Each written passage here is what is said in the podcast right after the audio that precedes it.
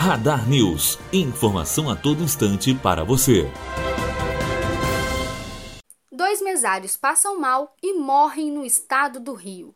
A servidora pública Andréia Cristina Duarte Gouveia tinha 51 anos e desde 2010 trabalhava nas eleições. Ela passou mal, foi socorrida, mas acabou não resistindo. Mais cedo, João Carlos Félix teve um mal súbito e morreu na sessão eleitoral. Melissa Paiva, aluna do segundo ano de jornalismo, direto para a Rádio Unifoa.